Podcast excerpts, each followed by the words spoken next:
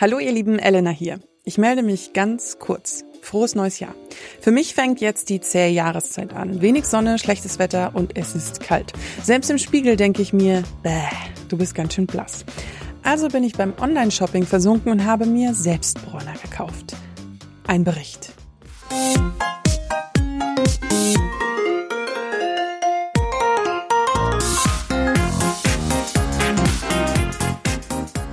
Anfang 2020 habe ich schon mal Spraytan ausprobiert.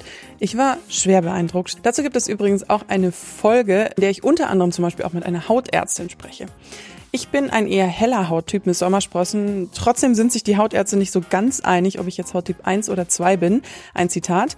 Du hast zu dunkle Augen für Hauttyp 1 und ich werde im Sommer tatsächlich auch recht braun, wenn ich es drauf ansetze.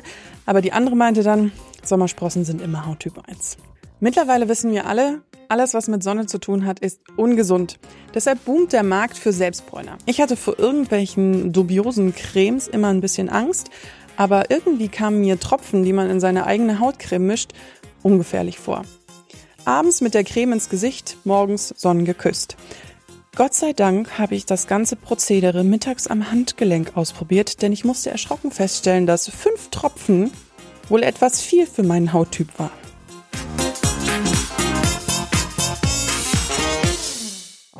Ladies and Gentlemen, mal wieder willkommen in meinem Badezimmer. Deswegen Hals hier gerade auch wieder so ein bisschen. Ich war selten so froh, dass ich zum ersten Mal in meinem Leben einen Hauttest gemacht habe, bevor ich ein Produkt benutzt habe. Ich habe mir nämlich diese Tropfen heute Mittag in ein bisschen Hautcreme gemacht und auf meinen Unterarm aufgetragen und auf dieser Verpackung steht 1 bis 12 Tropfen. Das ist für helle Haut. Ich habe mir gedacht, machen wir einen Mittelweg und vielleicht noch ein bisschen drunter. Also habe ich fünf Tropfen genommen. Es sieht auf meinem Unterarm aus, also die Innenseite vom Unterarm, die so ein bisschen hellere Haut hat, als hätte jemand Schokoladentorte drauf geschmiert. Das heißt, ich glaube, ich nehme lieber nur so zwei, weil das ist mir hier ein bisschen zu gefährlich. Ich habe mir mein Gesicht gewaschen.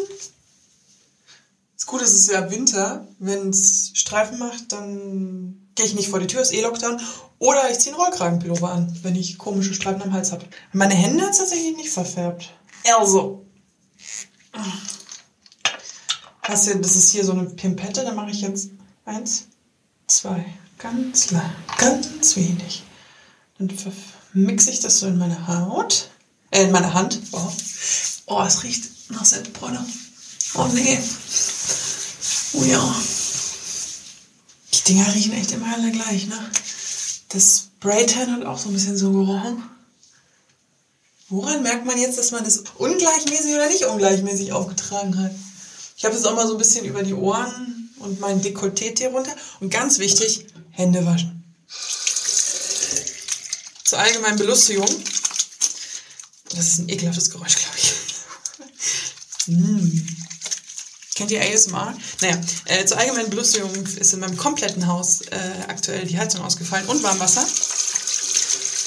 Heute Nacht sollen es minus 9 Grad, glaube ich, werden. Habe ich gerade gehört. Yay.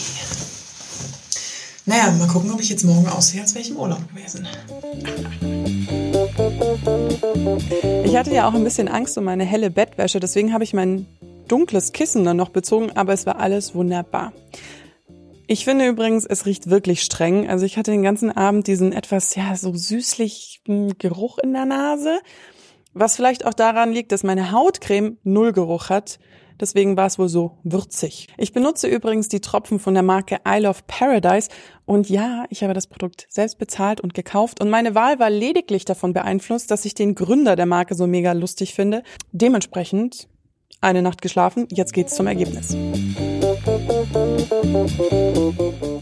Die Stunde der Wahrheit am nächsten Morgen. Ich sehe nirgendwo Streifen.